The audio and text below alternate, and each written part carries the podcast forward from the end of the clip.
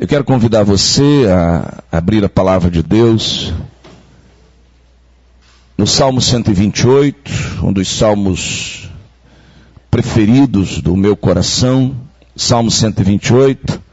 E sempre que posso, no mês da família, prego em cima desse salmo. Creio que é um salmo muito rico, é um salmo que tem muito ensino para a nossa vida. E eu quero pedir desde já é, as orações dos irmãos sobre as reflexões do mês da família. A gente não quer que o mês da família seja mais um mês da família, seja uma agenda da igreja, mas seja um tempo de transformação, tempo de cura, tempo de graça de Deus sobre as nossas vidas. Salmo 128, amém? Achamos? Amém? Amém, né? Diz assim a palavra do Senhor: Bem-aventurado aquele que teme o Senhor e anda nos seus caminhos. Você comerá do fruto do seu trabalho, será feliz e tudo irá bem com você. Sua esposa, no interior de sua casa, será como a videira frutífera. Seus filhos serão como rebentos da oliveira ao redor da sua mesa. Eis como será abençoado o homem que teme o Senhor. Que o Senhor o abençoe desde Sião, para que você veja a prosperidade de Jerusalém durante os dias de sua vida.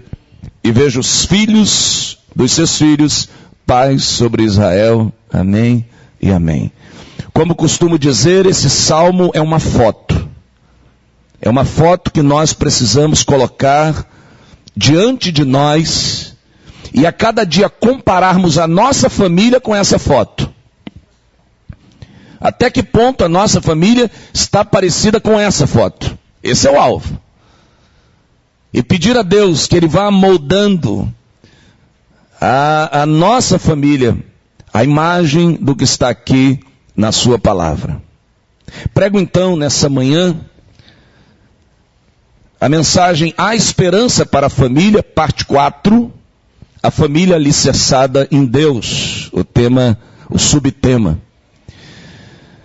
Porque, é, é, parte 4, porque com frequência, pelo menos uma vez por mês, eu tenho pregado uma mensagem sobre a família. Eu entendo que a gente precisa estar falando sobre família sempre.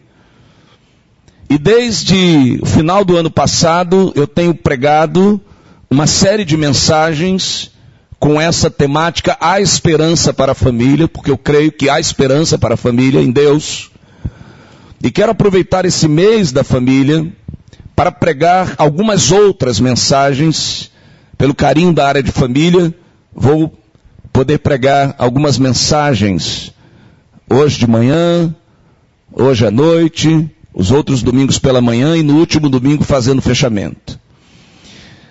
Quero inclusive pedir as orações da igreja e a paciência da igreja. E se me derem a honra, o acompanhamento da igreja porque sobre esse salmo, pelo menos eu quero pregar quatro mensagens só sobre esse salmo, porque há muito para a gente poder trabalhar aqui. E eu creio assuntos é, importantes. Toda vez que eu vou pregar sobre família, toda vez que nós chegamos num, num mês da família, alguns medos visitam o meu coração. Um dos medos é a gente cair no mesmo falar das mesmas coisas e não sair do lugar. Outro medo que ocorre no meu coração é nós trazermos reflexões tão teóricas, tão bem embasadas teologicamente, que ninguém veja aplicação na vida. Então você participa de um mês de família, termina o mês da família e você diz: o que, é que isso tem a ver com a minha vida? Então a minha preocupação é que o Senhor nos oriente, não apenas a mim, mas aos outros preletores desse mês, a que o Senhor nos use para que verdadeiramente a palavra de Deus encontre lugar no seu coração, na sua casa, na sua família e produza frutos práticos. E sendo assim, importa resgatarmos que, segundo a Bíblia, e a minha base sempre será a família bíblica, a minha referência é a família bíblica, a família que eu creio é a família bíblica. Importa destacarmos que a família bíblica possui algumas características particulares. Ontem o Senhor me permitiu celebrar um casamento, mais um, glorifiquei ao Senhor e pude ali lembrar dessa verdade. A família bíblica, ela nasce da vontade de Deus. Essa é a primeira verdade que eu quero deixar claro e reforçar aqui com os irmãos. Lá em Gênesis 2:18, Deus diz: "Não é bom que o homem esteja só. Farei para ele uma auxiliadora que seja semelhante a ele." É Deus quem cria a família. É Deus quem entende a necessidade da família. É Deus quem vê o homem só. É Deus quem decide fazer alguém para dividir a jornada com ele. Portanto, na Bíblia, a Bíblia deixa claro que quando fala de família, fala de uma ação de Deus, fala da vontade de Deus, fala de um projeto de Deus. Fala de algo que nós precisamos ver, e esse é um exame que eu e você devemos fazer sempre na nossa casa, se é Deus quem está tomando a iniciativa. Porque a família nasce no coração de Deus. E Deus é aquele que sustenta a família. E é Deus que vai conduzir a família a cumprir os seus propósitos. Portanto, tirar Deus do projeto de família é negar a família, negar a essência daquilo que Deus nos tem dado. Se desejamos viver a experiência sobrenatural, porque é uma experiência sobrenatural, ser família, segundo as Escrituras, é necessário que Deus seja o protagonista dessa obra. E cabe sempre respondermos. Quando nós olhamos, quando você chega a esse mês da família, quando você olha para a sua família, tudo que aconteceu, eu não quero que você vá muito tempo, não. Só nesses quatro primeiros meses desse ano, quando você olha para a sua família, você pode afirmar que tudo que aconteceu na sua casa, na sua família, na sua relação conjugal, na relação sua com seus filhos, nos projetos que você realizou na sua família, você pode dizer que Deus foi o protagonista de tudo, né? Deus esteve sempre à frente. Foi o Senhor quem decidiu todas as coisas. Tudo teve a consulta antes ao Senhor. Porque é bonito a gente dizer, eu e a minha casa serviremos ao Senhor. É lindo isso. Mas nós não podemos esquecer que o verbo usado é servir. Significa dizer que Ele é o Senhor. Quando eu digo eu e a minha casa serviremos ao Senhor, eu não estou dizendo eu vou fazer o que eu quiser e Deus vai abençoar. Não, eu vou fazer o que Ele quiser. Eu vou seguir as orientações dele. A minha família vai ser uma bênção, porque ela vai ser palco da obediência a Deus. Ele vai ser o protagonista. Portanto, pensar família bíblica, importa reconhecer em primeiro lugar que família nasce da vontade de Deus. Em segundo lugar, pensar em família bíblica impõe lembrar que a família bíblica possui uma estrutura definida pelo Senhor. Família nasce no coração de Deus e é Deus quem define a sua estrutura. É o Senhor quem define a estrutura familiar formada por pai, mãe e filhos. Essa é a estrutura bíblica. Há vários textos e vários exemplos familiares na Bíblia que ratificam esse modelo. Mas nós podemos usar como inspirativo, por isso que eu selecionei o Salmo 128, que é claro em falar, homem que teme ao Senhor, da mulher como videira frutífera e dos filhos como rebentos de oliveira ao redor da mesa. Essa é a estrutura bíblica. Essa é a família segundo o coração de Deus. Nesse aspecto, importa lembrar que ao longo da experiência de vida, e aqui eu estou abrindo um parênteses, porque um outro desafio do mês da família são as questões que algumas pessoas levantam. Mas o mês da família não é para mim. Porque da minha família eu não tenho esposo. O mês da família não é para mim porque eu não tenho filhos. O mês da família não é para mim porque eu não tenho essa estrutura. Então importa lembrar que ao longo da experiência de vida, nem sempre a família cristã mantém essa estrutura ou consegue experimentar essa escritura. Por exemplo, quando o luto chega na família, como é que faz? Né? Então o mês da família não é para alguém que experimentou o luto? É possível que um cônjuge venha faltar, mas ali continua a existir uma família, meus irmãos. Quando alguém não pode gerar filhos, quantos vivem esse desafio? Ali continua a existir uma família. Quando os filhos casam e deixam o lar, ué, acabou a estrutura? Ali continua a existir uma família. Quando alguém desiste do projeto de Deus e abandona o lar, quem fica ainda faz existir uma família. Nós não podemos esquecer disso. Digo isso porque nem sempre a palavra de Deus vai abordar a sua situação particular. Nem sempre você ouvirá uma mensagem que trate da sua situação específica. E desde já eu quero pedir para você desarme o seu coração. Baixe as armas. Não participe do mês da família querendo ouvir o que você quer ouvir. Mas se abra para você ouvir o que você precisa ouvir. Porque talvez Deus queira tratar de questões. Esse é o meu alarme.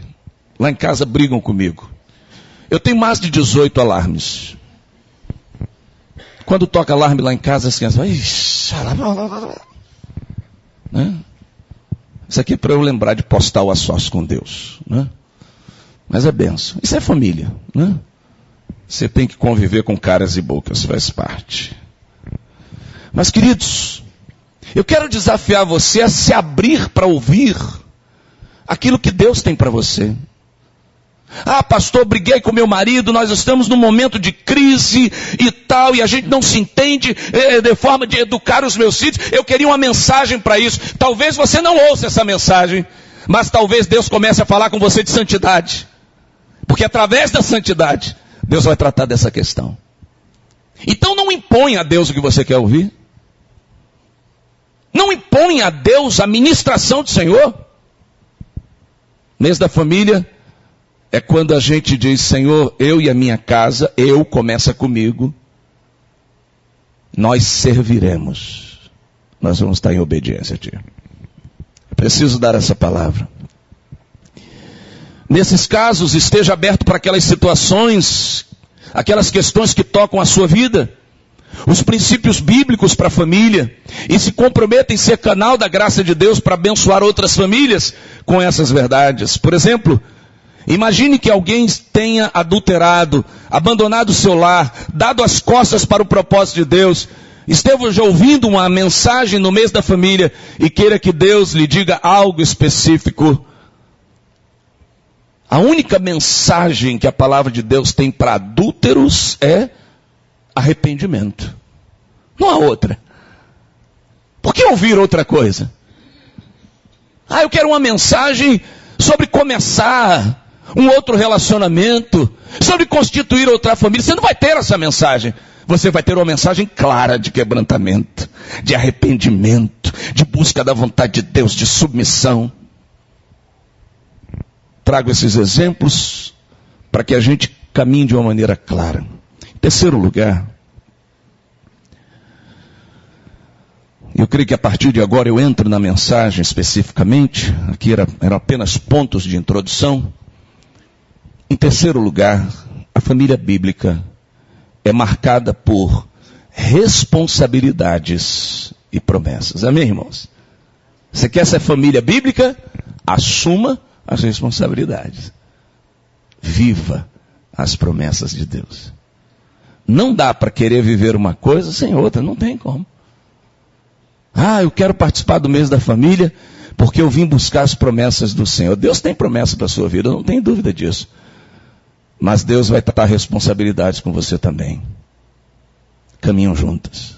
Muita gente quer casar, muita gente quer ter o seu canto, muita gente quer bênção de Deus, mas nem todo mundo quer assumir as responsabilidades que se encontram no projeto bíblico de família. Por exemplo, quero falar um pouco sobre os homens nessa manhã. Sobre os homens e com os homens nessa manhã. Primeira coisa que eu preciso dizer aos homens: homem, o homem deve ter uma vida comprometida com Deus. Homem, você que está aqui nessa manhã, você tem uma vida comprometida com Deus? O que, que diz o verso primeiro do Salmo 128? Diz: Bem-aventurado aquele que teme o Senhor e anda nos seus caminhos. A primeira palavra de Deus para a família é para o homem, é para o cabeça do lar. Você quer viver o projeto de Deus? Você quer que a sua família sirva ao Senhor? Você quer ver bênção? Quer ver milagre? Comece por você. O projeto bíblico de família tem como base um homem, o cabeça do lar, cuja vida está aos pés do Senhor.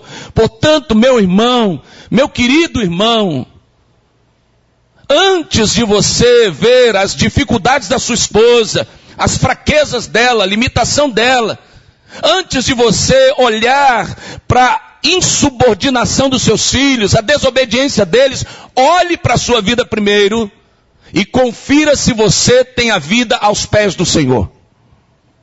Comece por aí. O texto diz que esse homem teme e anda com Deus. E eu pensei, coloque um homem como cabeça de uma família sem temer a Deus, sem andar com Deus, não se engane, o propósito de Deus está seriamente comprometido. Infelizmente, infelizmente a gente tem visto muito isso.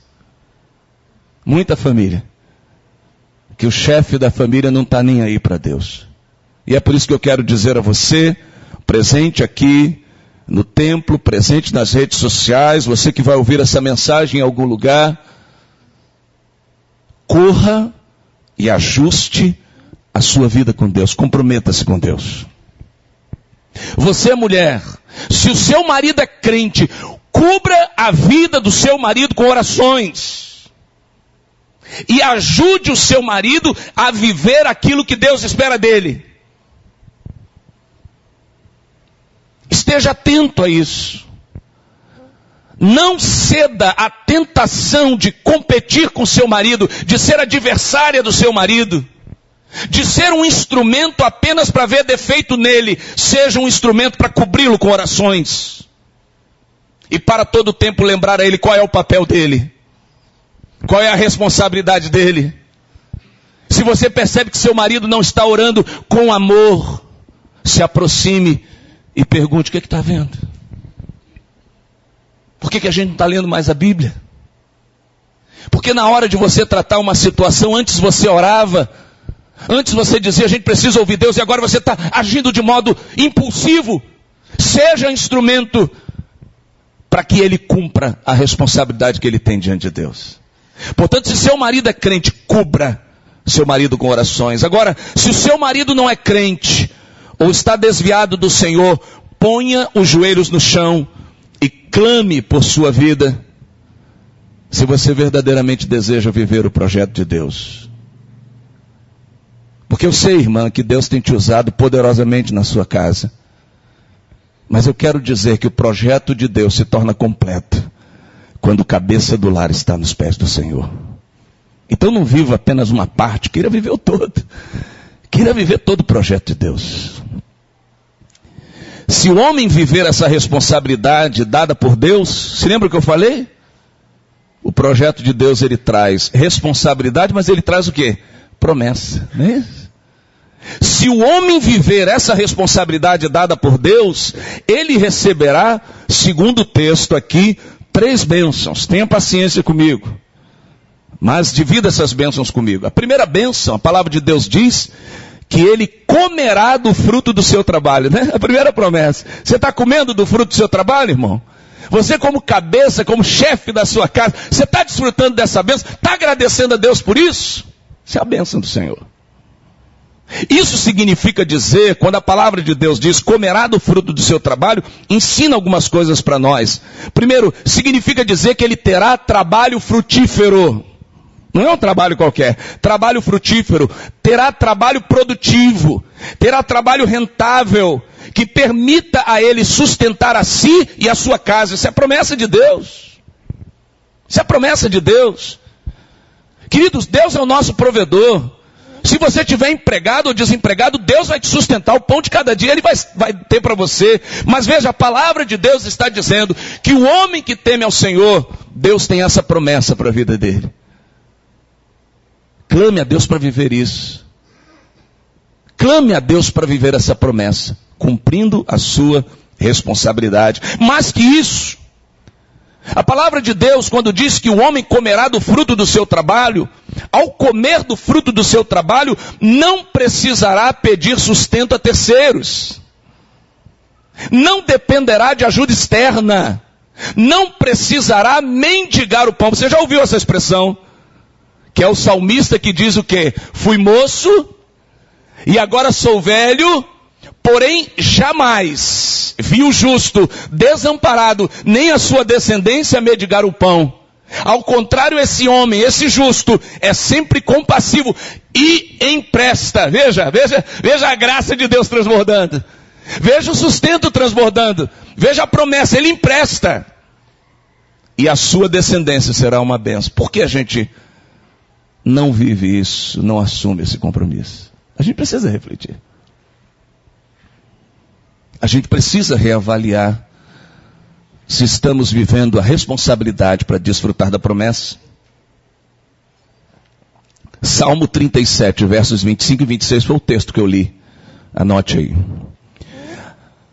A, a primeira promessa é você comerá do fruto do seu trabalho. A segunda promessa para o homem é o qual? Será feliz. E aí, queridos? Eu quero pedir muita ajuda da igreja nesse sentido. Talvez essa seja a promessa mais desafiadora no contexto que nós vivemos.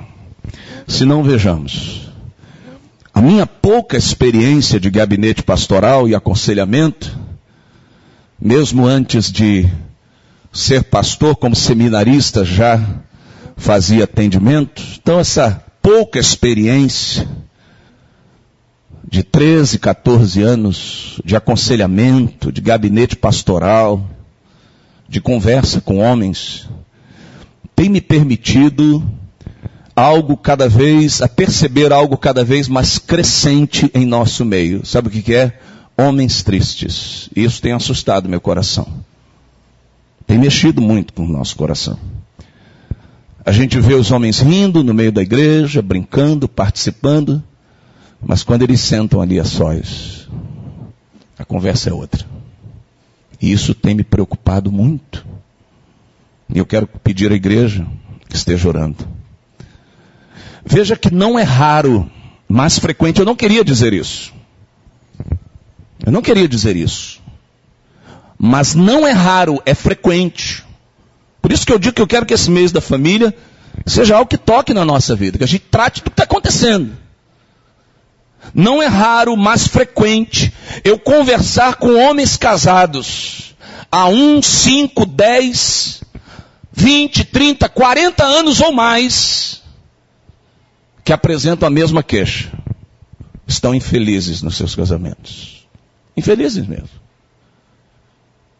São pessoas que temem a Deus. E procura o pastor para conversar, para justamente dizer, pastor, eu não estou aguentando mais. Pastor, está muito difícil. Eu só não faço nada porque eu temo a Deus. É esse o discurso.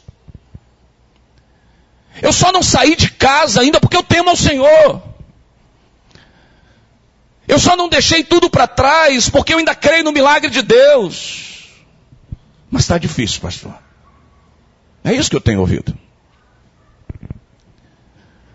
Homens que não estão experimentando a promessa de Deus, a promessa da palavra de Deus.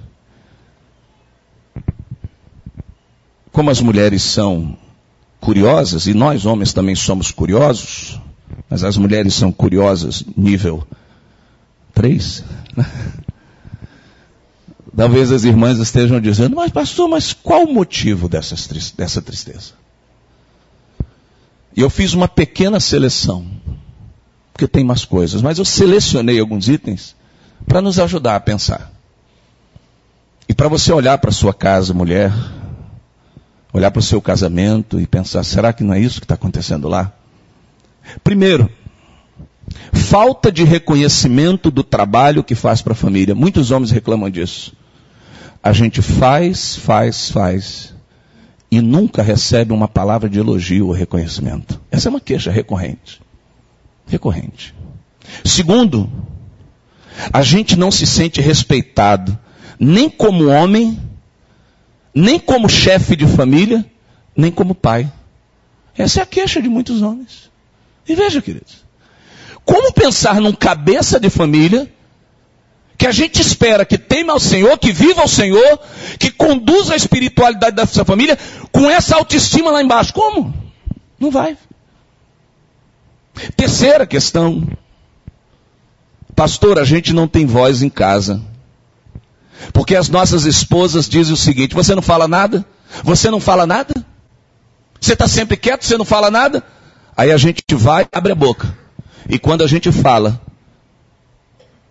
o retorno é: sua reclamação é sem sentido. Ou você está sendo muito grosso. Ou você está tendo excesso de autoridade. Ou sua reclamação é vazia. E cada vez mais a gente fica mais quieto. Porque não tem ambiente para falar. A gente fala no trabalho, a gente fala na esquina com os amigos, a gente conversa. Mais um alarme. Esse é mistério. É? É, mas... Então veja. Mais um motivo.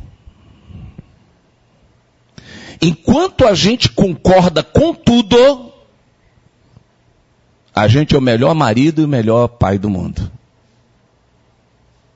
Mas basta discordar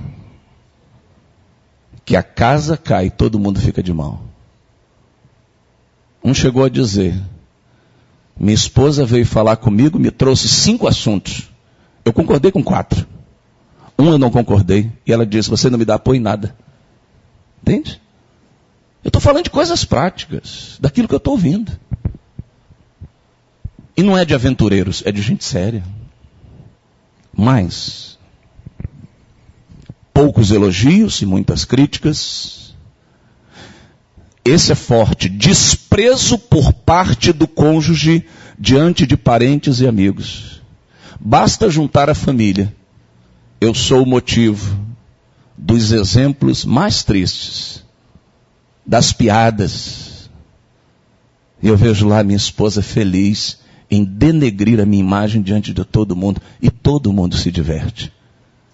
Um chegou a dizer, quando a gente volta no carro para casa e eu fico calado, ela ainda me pergunta, o que é que houve? Nesse nível.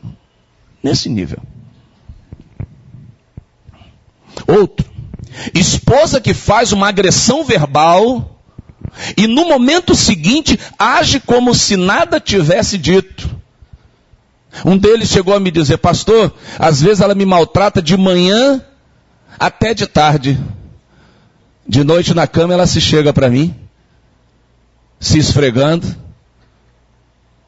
E eu tô lá, pastor, cheio de raiva. É o que eu tenho para dar para ela. Veja. E a gente em família, mês de família, o que, é que a gente diz? Sexo começa no café da manhã. Não é isso que a gente diz. Não é isso que a gente diz. A gente fala isso. Só que na prática a gente faz o contrário.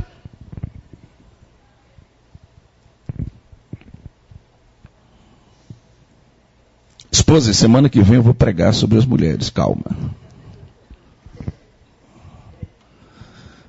E deixei a última aqui, que essa, deixei por último, como a mais grave, essa é a de maior ocorrência.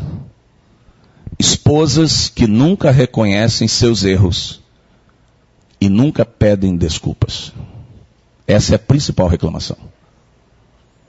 Eu há muito tempo já disse para a área da família, já disse para alguns irmãos, que eu não gosto, não gosto mesmo, daqueles modelos de mês de família, de pregação da família, que diz, ah, a família é composta por uma pessoa é, certa e a outra é o marido. Não gosto disso. Não gosto dessas piadas que criam, porque isso cria uma estrutura. Isso cria uma estrutura mental. Isso cria um comportamento. Quando você olha para o lado, está todo mundo rindo, vibrando com isso, é, as pessoas começam a assumir isso como verdade. A queixa de muitos homens é: eu sei de uma coisa, eu estou sempre errado. Não importa o que eu faça, eu estou sempre errado. Não importa. Quando eu ouço essa reclamação de um menino de 10, 11 anos, de um adolescente que adentra o gabinete com seus 14 anos, eu dou um peso a isso. Mas quando um homem de 40, 50 anos, 60, diz isso na minha frente, eu tremo. Eu tremo. Porque não era para ouvir isso. E mais, quando vem ao, ao gabinete para conversar comigo, gente, sejamos sinceros, homens aqui, a gente não gosta de pedir ajuda. Gosta, Gilmar? Não gosta. A gente não gosta, a gente detesta pedir ajuda. Se possível, a gente faz tudo sozinho. Então, para um homem pedir ajuda, é que a situação está dramática. É que está a ponto de explodir. Por isso que me estremece. E o peso como se fosse a última etapa, o último socorro, o último clamor feito. A gente precisa dar seriedade a isso. A gente sabe que a solução para que esse quadro mude começa no homem, sim, a buscar uma vida cada vez mais comprometida com o Senhor, porque sabemos que Deus é poderoso para transformar a nossa vida, a vida do nosso cônjuge e a vida do nosso lar. Última promessa para os homens, e assim eu termino minha mensagem nessa manhã. Hoje à noite falarei sobre as mulheres. A terceira promessa para os homens é: tudo irá bem com você. Tudo. Você comerá do fruto do seu trabalho, será feliz e tudo irá bem com você. Tudo. E quando a palavra de Deus diz que é tudo, é tudo envolve todas as áreas da vida. Esse é um dos sentidos de prosperidade na Bíblia. É quando tudo que nós fazemos, não importa se seja no ambiente familiar, profissional, vocacional ou eclesiástico, um fruto abençoador é gerado, que traz satisfação e realização para a nossa vida. Aí a gente diz, poxa, está indo tudo bem comigo. Tem nada a ver com dinheiro, porque pode, você pode ter dinheiro no bolso e não está realizado.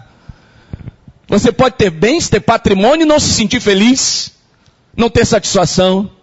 Por isso que a prosperidade bíblica fala sobre essa realização em todos esses âmbitos.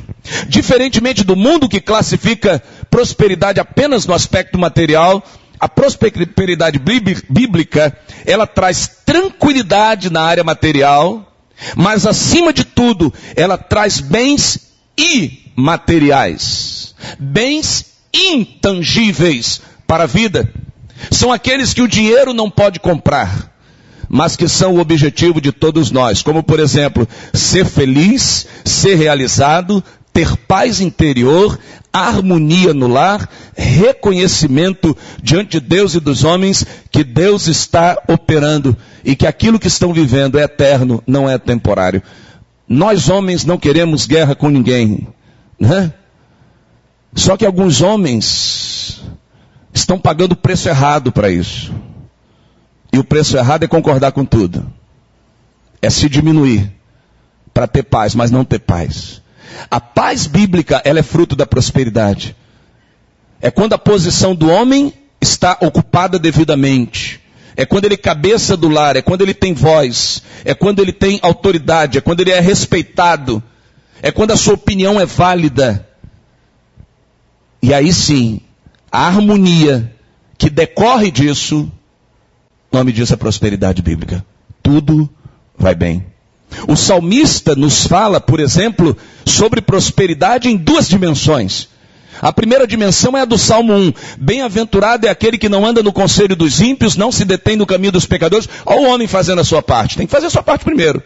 Nem se assenta na roda dos escarnecedores. Pelo, seu, pelo contrário, o seu prazer está na lei do Senhor e na sua lei medita dia e noite. Ele é como árvore plantada junto a uma corrente de águas que no devido tempo dá o seu fruto e cuja folhagem não murcha. E tudo quanto fizer prosperará. Isso em outras versões, será bem sucedido. O homem cumpre a sua responsabilidade. Ele não fica fazendo parte desses grupos escarnecedores, zombadores, sabe? Mas ele tem prazer na lei do Senhor. O resultado é o quê? Tudo que ele faz prospera. Isso é prosperidade bíblica. Em nenhum momento a Bíblia está falando de dinheiro. Está falando de riqueza material, mas bens intangíveis. A segunda dimensão de prosperidade na Bíblia é Salmo 23, 1. O Senhor é meu pastor e nada me faltará. Essa é a maior declaração de prosperidade na Bíblia. Você tem falta de alguma coisa? Não. Porque Deus tem me dado tudo. Essa é a maior declaração de prosperidade. Ah, mas você não tem um carro do ano. Não, mas eu tenho o carro que eu preciso. Você não tem uma família perfeita, mas eu tenho a família que Deus me deu. Você não tem um emprego maravilhoso, mas é um emprego que vem da graça de Deus para me dar sustento. Então, eu tenho tudo que eu preciso, porque o Senhor me deu, e a certeza é que nada me faltará. Isso é prosperidade. Isso é prosperidade bíblica. É por isso que quero terminar essa mensagem na manhã pedindo, primeiro a você, mulher, calma comigo. Não fica chateada comigo, não. Não deixe de vir à noite. Não deixe de se conectar. Eu quero falar coisas preciosas para você. Mas eu queria fechar com você um compromisso. Assuma esse compromisso de levar seu marido a viver todo o propósito de Deus para sua vida. Eu sei que às vezes é, é, eu estou usando às vezes puxando a brasa para minha sardinha. Eu sei que às vezes a gente irrita. Eu sei disso. Eu sei que às vezes Cris faz coisas porque eu demoro a fazer, a gente gosta de adiar, a gente gosta de postergar, já falei aqui. Que certa feita Cris falou, a gente tem que cortar aquele pé de acerola, hein? Pé de acerola está indo para casa do vizinho. A gente tem que ir lá, hein? Eu falei, a gente vai. Não, ó, botei aqui na minha agenda, terça-feira. Chega terça-feira, não deu e tal. Amanhã a gente. Daqui a pouco eu olho, Cris com um pano na cabeça, uma bota, escada, ela passa com o serrote. Eu falei, eu tenho que correr. Entende? Eu sei. Eu sei que há momentos que você diz, eu vou fazer, porque se você não fizer, eu vou fazer. Alguém tem que fazer alguma coisa nessa casa. Eu sei que esse é um atalho tentador. Mas jamais ocupe o valor ou o papel que o seu marido tem que ter na sua casa.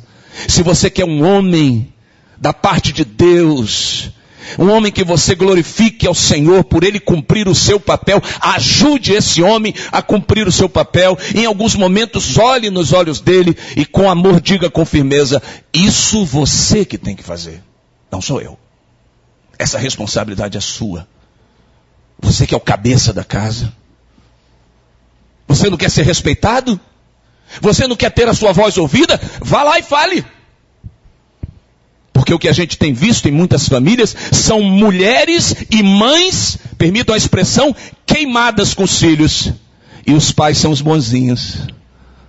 Porque o pai não disciplina, o pai não reclama, o pai não questiona, a mulher faz isso tudo. Quem é ruim? É a mãe. O pai é legal. Sabe por quê?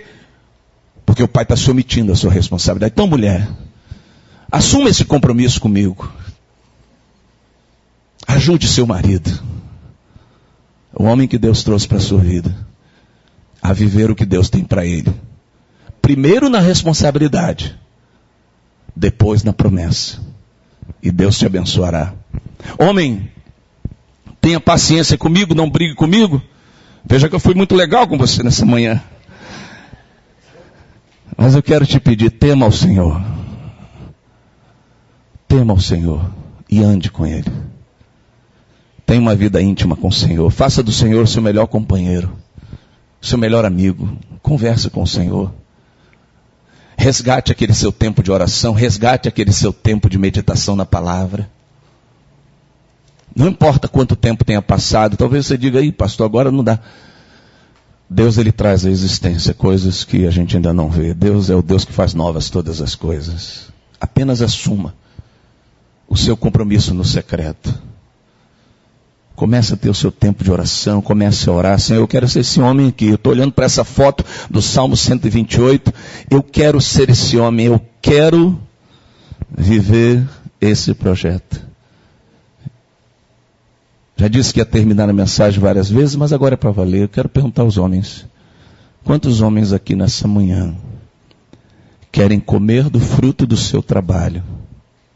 Querem ser felizes e querem viver essa experiência de tudo ir bem na sua vida? Se você deseja isso, eu queria que você se colocasse de pé no seu lugar. Eu quero orar pela sua vida nessa manhã. Se é isso que você verdadeiramente deseja, eu quero orar por você, quero pedir que Deus o abençoe nesse tempo. Estou orando por você também que está na internet.